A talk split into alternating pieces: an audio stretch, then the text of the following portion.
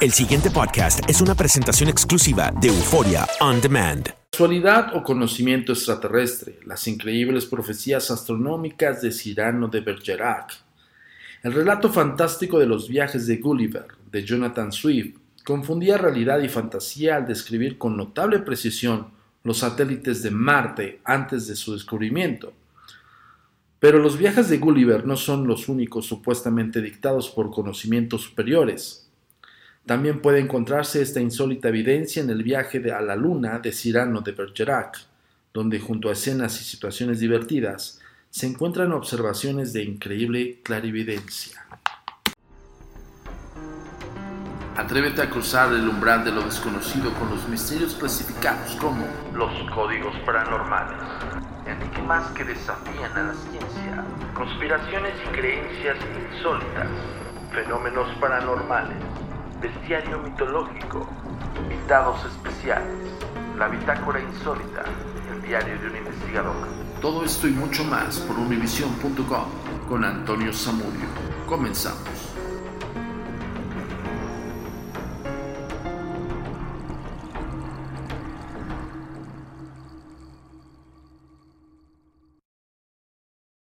Misión de Space 10 y la NASA.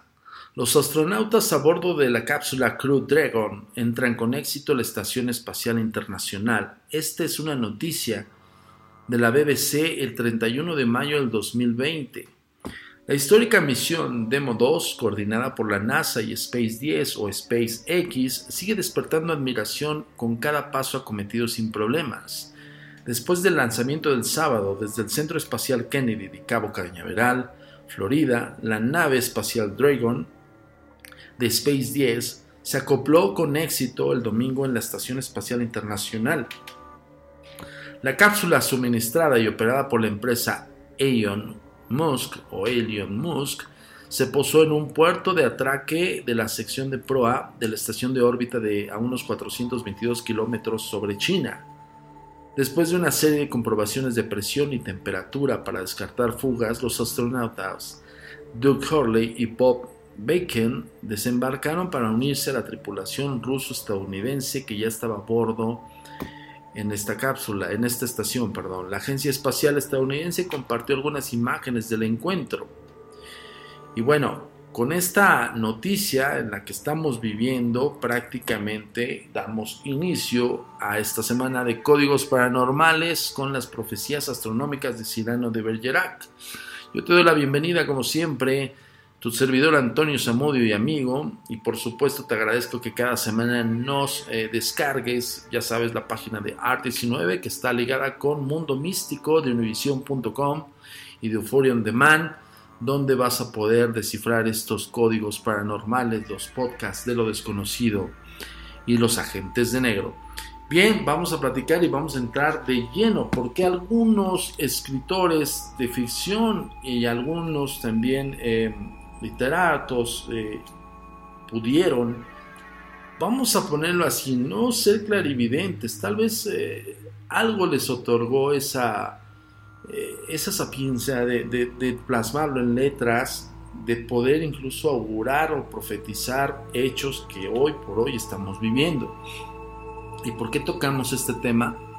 Porque evidentemente tratamos de buscar siempre el fundamento histórico. El fundamento, acuérdense, en cualquier investigación paranormal, sobrenatural o incluso una investigación como tal, tu modo de fundamentarlo es yéndote a la historia. Recuerden esta frase, muy célebre, el que no conoce su historia está condenado a repetirlo. Entonces tienes que saber de dónde proviene todo este asunto, aunque en aquellos entonces no se podía viajar ni siquiera al espacio exterior, pero bueno, se presumía, eh, yo estoy hablando de, de, este, de los siglos pasados, ¿no? Pero si nos vamos a remontar a las civilizaciones pasadas, posiblemente ellos pudieron no solamente observar el, universo, sino también verlo con sus propios ojos. El cohete está formado por varias etapas que se queman sucesivamente hasta situar en órbita la cápsula tripulada. Una sensación de ingravidez se apodera del atrevido viajero del espacio cuando llega a la zona neutra situada entre la Tierra y la Luna. pero más cerca de esta que en la Tierra. Con esta sorprendente observación, Cyrano de Bergerac inicia su viaje a la Luna utilizando un medio de propulsión que hubiera hecho palidecer de envidia a los primeros constructores de naves espaciales. Y descubrieron la gravitación 70 años antes de que Newton formulara sus famosas leyes de gravitación universal. Pero pasemos a estudiar con más detalle estas insólitas revelaciones, después de referir el fracaso de los diversos procedimientos más o menos risibles para llegar a la Luna, Cyrano describe minuciosamente aquel que le sirvió para viajar realmente hasta nuestro satélite natural. Y este medio, como hemos citado anteriormente, es el cohete. Pero no un cohete cualquiera. Cyrano describe textualmente un cohete de tres etapas que al parecer le habían robado en algún lugar de Canadá. Busqué durante mucho tiempo en mi máquina, pero finalmente encontré el centro de la plaza, en el centro de la plaza de Quebec, cuando se disponía a quemarla. El dolor de hallar la obra salida de mis manos en tan gran peligro me causó tal arrebato que eché a correr para sujetar el brazo del soldado que atizaba el fuego. Le arranqué la mecha y me lancé furioso hacia mi máquina para desconectar el artilugio que lo rodeaba.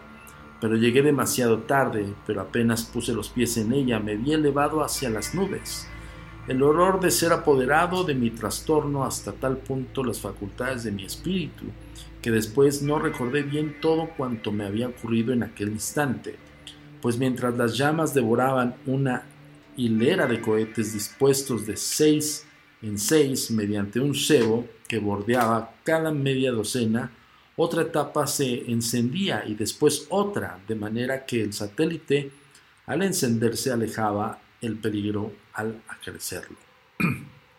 Es evidente que el aparato de Cirano estaba formado por tres etapas de seis cohetes, que se encendían sucesivamente, una descripción exacta de los grandes cohetes múltiples actuales, y en particular del cohete americano Saturno, concebido precisamente por Von Braun, un entusiasta lector de Cirano, pero esto no es todo, ya hemos visto que Cirano describe la aceleración resultante del, encendido sucesivo de la serie de cohetes. Pero la máquina impulsora, eh, una vez agotando su combustible, cae hacia la Tierra. Exactamente lo que ocurre con las diversas etapas del cohete múltiple actual. Y para aclarar dudas que de algunos escépticos que no admitían que Cirano hubiese podido salir inminentemente a la aventura, el osado aventurero, aventurero añade, el artificio estaba sujeto al exterior y su calor por consiguiente no podía incomodarme. Y debe, debe saber que así como Salitre se consumió, como la impetuosa ascensión de los cohetes ya no sostenía la máquina, este cayó a la tierra.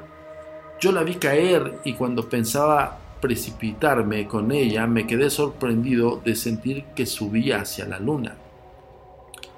Para Jaime Mitchell, este segundo relato no solo confirma el primero, sino que aporta una previsión de acuerdo con la realidad del siglo XX. La independencia de la cápsula respecto a los cohetes portadores y agrega. Aquí tenemos pues a nuestro astronauta estilo Luis XIII, ascendiendo hacia la luna y después la separación del cohete portador. Después de recorrer, según el cálculo que hice posteriormente, bastante más de los tres cuartos de camino que separan a la Tierra de la Luna, me vi de pronto caer con los pies hacia arriba sin haber sido derribado de ningún modo.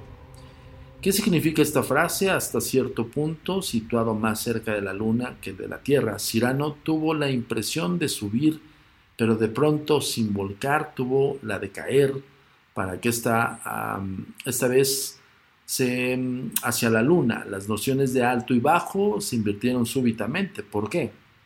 Newton lo explicó con precisión en 1683, es decir, medio siglo después de Cirano.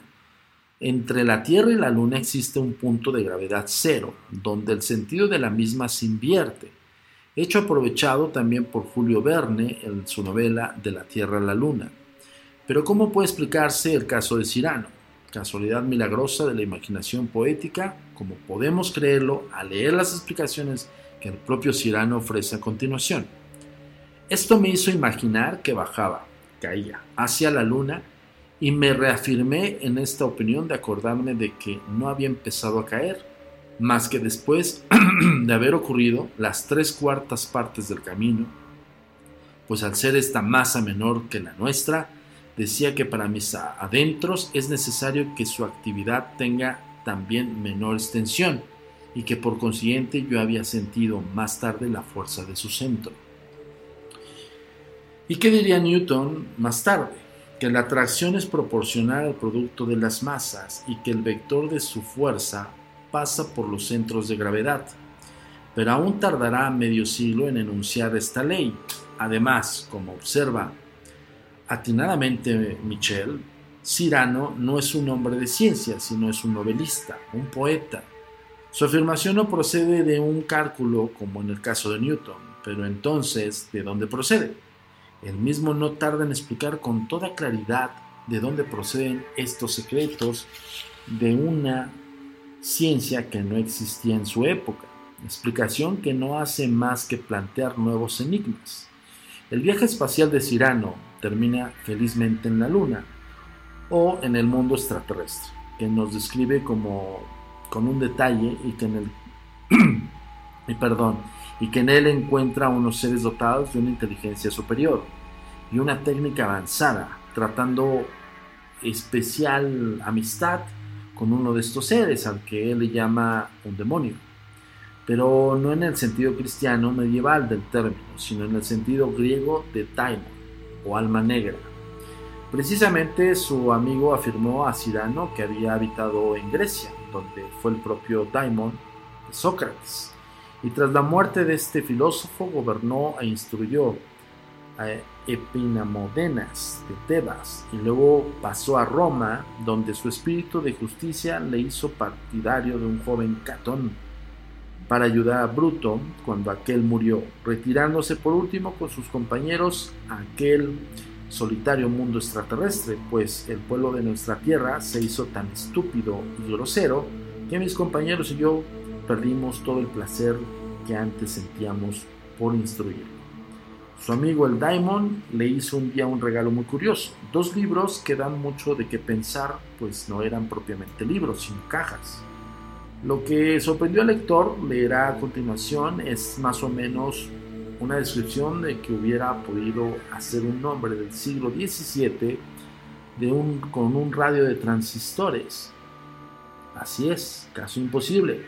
Uno de estos aparatos modernos hubiese caído en sus manos. Al abrir la caja encontré un no sé qué de metal, muy parecido a nuestros relojes, lleno de no sé cuántos pequeños resortes máquinas imperceptibles.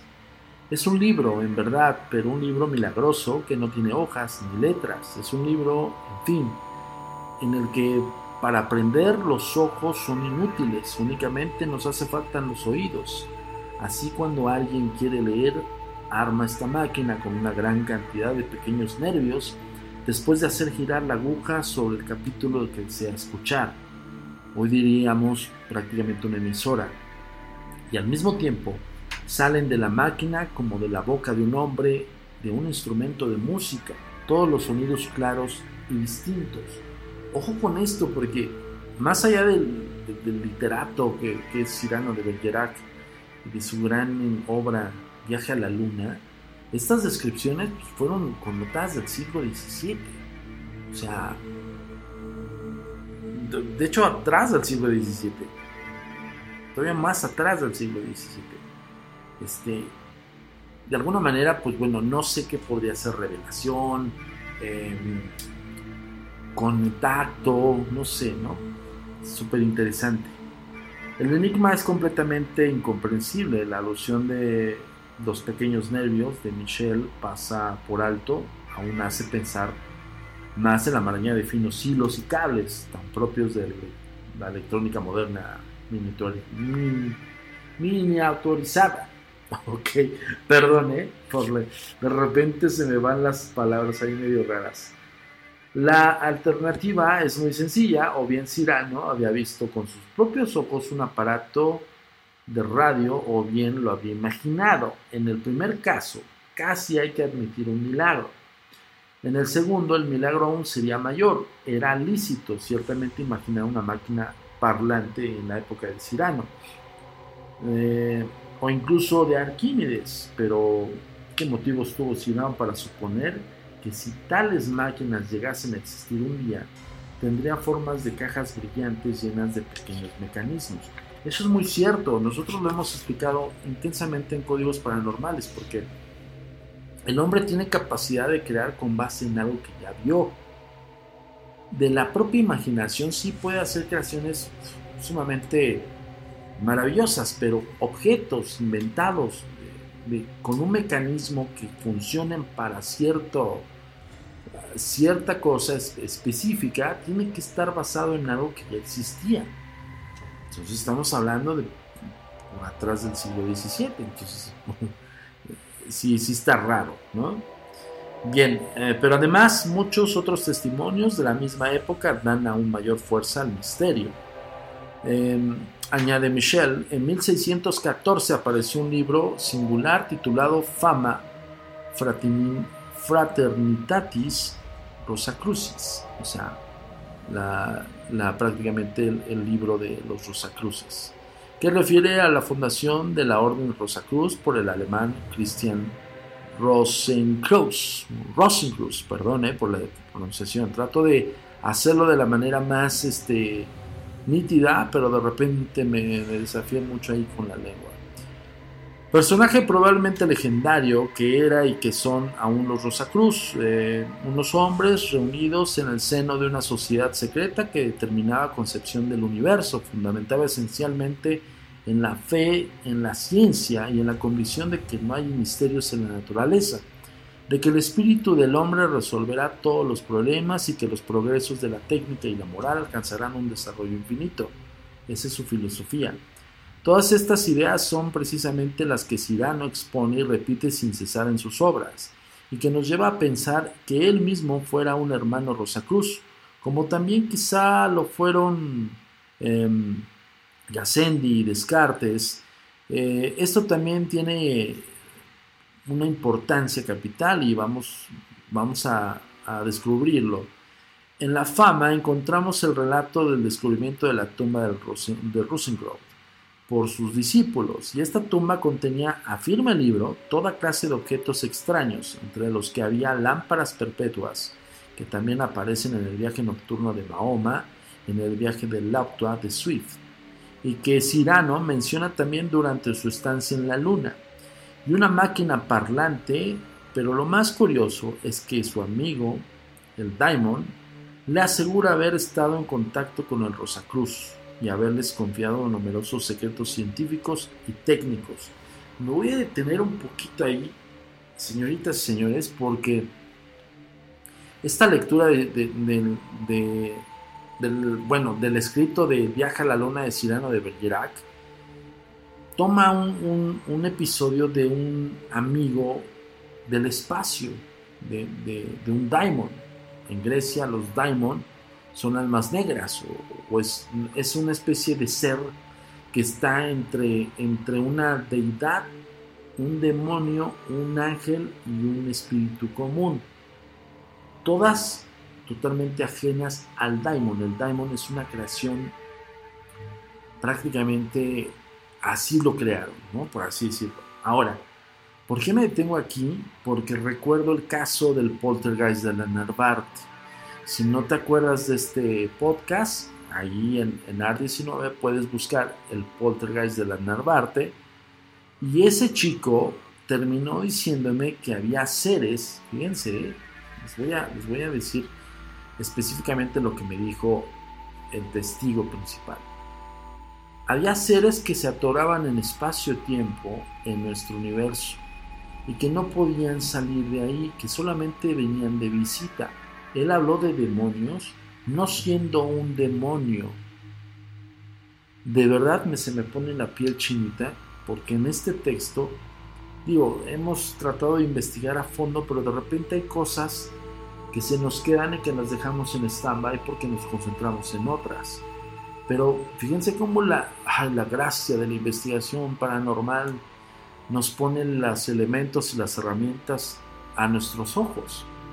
Y justamente este apartado del Daimon, yo había leído sobre los Daimons y había estudiado un poquito cuando estudié teología acerca de estas este, jerarquías celestiales e infernales.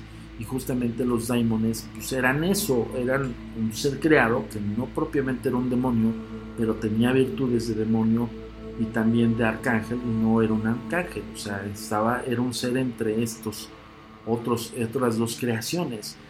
Y justamente como lo, lo nombra Cirano, el daimon o el demonio, pues me llama mucho la atención porque este chico nos dijo que este ser que se comunicaba por medio de movimiento de objetos sin razón aparente y también por medio de voces que incluso ya le estaba hablando a él, decía que estaba en una dimensión atorado, pero no era porque haya muerto o, que era un espíritu de una persona, sino que era un ser que se podía comunicar con las personas, pero las personas tendrían que ser receptoras. Es impresionante porque estoy cayendo en la teoría del diamond. Yo no había percatado, no me había percatado de ello, señores. Híjole, tenemos que hacer rapidísimo una pequeña pausita. Esto no es un programa de radio, es un podcast, pero te voy a recordar las redes sociales para que nos sigas y todas tus preguntas acerca de este tema que estamos tocando del gran Cirano de Bergerac, el viaje a la luna, el cómo se adelantó a todas las noticias y no resulta ser ningún profeta ni ningún científico. Es simple y sencillamente una persona que se dedicó a escribir una gran historia. Síguenos en las redes sociales. La comunicación es muy importante para nosotros. Síguenos en nuestras redes sociales. Facebook, arroba a mi paranormal. Twitter, arroba agentes de negro. Instagram, arroba insólito nuestro sitio oficial www.agentesdenegro.com.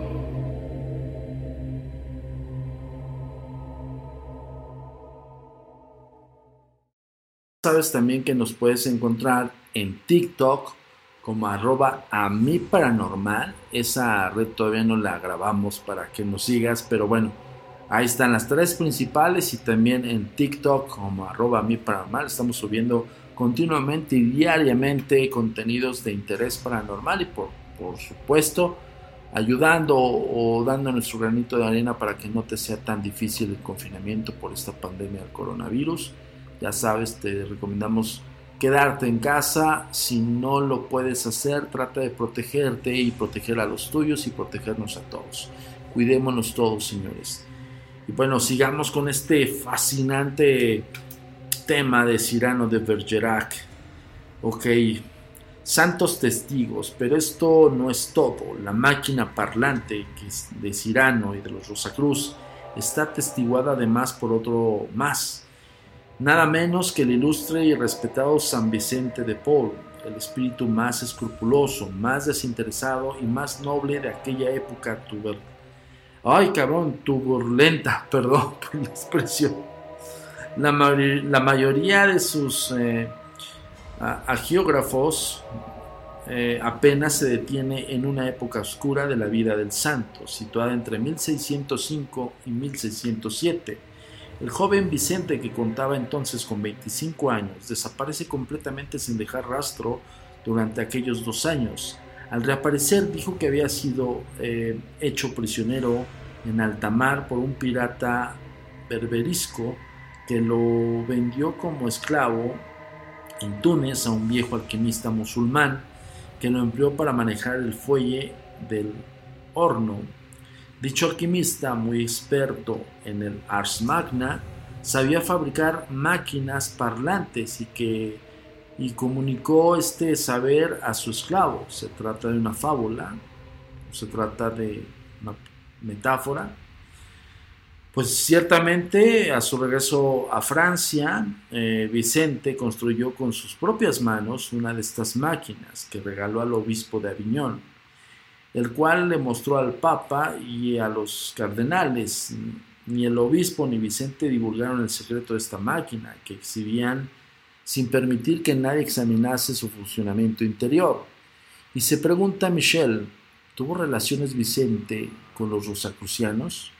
Asistió durante aquellos dos años a su escuela secreta. Es lícito preguntárselo, teniendo en cuenta que su eh, pretendido, cautiverio en Túnez tiene toda la apariencia de un ser, em, de una metáfora.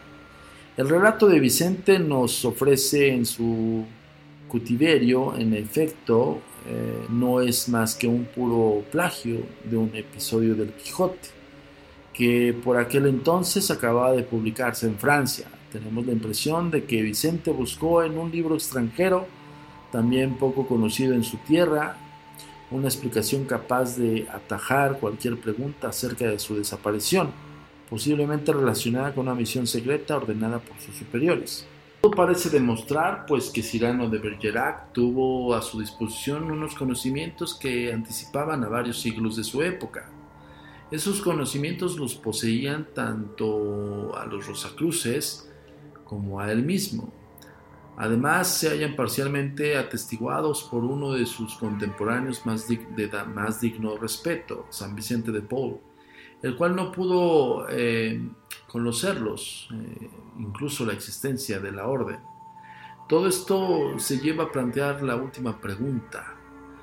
¿De dónde procedían los secretos de Cirano y los Rosacruces?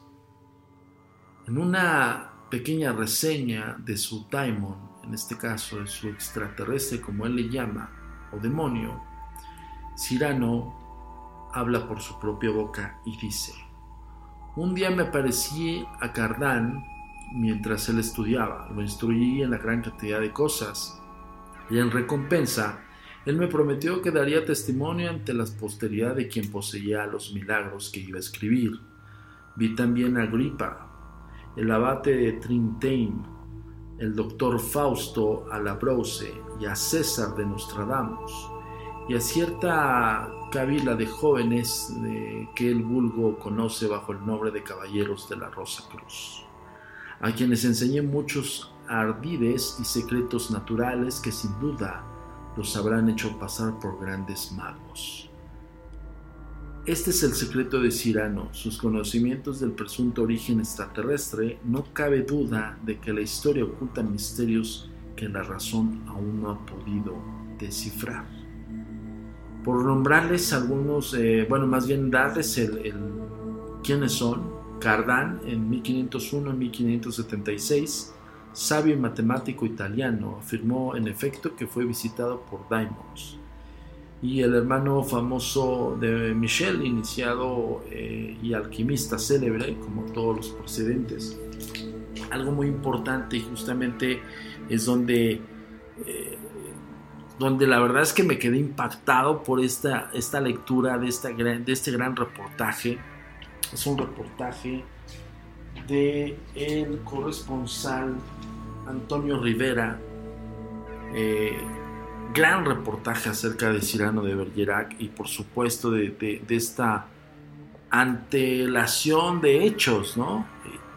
Y ahora que toca el tema de los Diamond, y recuerdo perfectamente el caso del Pottergeist de la Narvarte, que este chico al final del día cuando pudo asimilar que esta comunicación que tenía con este ser por medio de objetos volando, si no lo recuerdas te vamos a, este, a invitar a que vayas un poco más atrás de los podcasts de los conocidos, los códigos paranormales y busques el poltergeist de la Narvarte. Hay tres podcasts dedicados a este caso. Y pues bueno, métete a la página www.agentesdenegro.com o a las redes sociales y ahí te vas a dar cuenta del caso. Y él termina diciéndome que son seres muy elevados, son seres que ni son espíritus ni son demonios, que la gente los puede ver así o, o los, eh, vamos a ponerlo así, los identifica de esa manera por la forma de manifestarse. Pero que ellos vienen a enseñar al ser humano, es, de verdad que es impresionante y sí me siento un poco emocionado porque justo yo no había, recabado, no había recapitulado en los escritos de Cirano. A final del día para mí Cirano era un literato y punto. San se acabó. Pero, pues, pero sí se adelantaron y cómo se interviene el concepto de la Orden Rosacruz y bueno, un sinfín de personajes, ¿no? Impresionante, señores, este código paranormal que les trajimos esta semana, pero les recordamos eh, las redes sociales al final de este podcast y por favor descárgalo y compártelo. Esto es parte del breviario cultural que te da la Agencia Mexicana de Investigación Paranormal, los agentes de negro. Nos vemos en la próxima entrega, por supuesto por aquí, por univision.com y por Euphoria On Demand. Códigos paranormales. Cyrano de Bergerac describe sensaciones gravitacionales antes de que Newton formule sus famosas leyes de gravitación universal. Newton desarrolló 50 años después de Cyrano la idea de que existía una zona de gravedad cero entre la Tierra y la Luna. El viaje espacial de Cyrano termina en un mundo extraterrestre habitado por seres de inteligencia superior y técnicas avanzadas. Resulta sorprendente que Cyrano conociera detalles astronómicos sobre la Luna que no fueron descubiertos hasta muchos años después y anticiparan la tecnología de los cohetes en sus escritos. La comunicación es muy importante para nosotros. Síguenos en nuestras redes sociales. Facebook, arroba a mi paranormal. Twitter, arroba agentes de negro. Instagram, arroba insólito. Nuestro sitio oficial, www.agentesdenegro.com.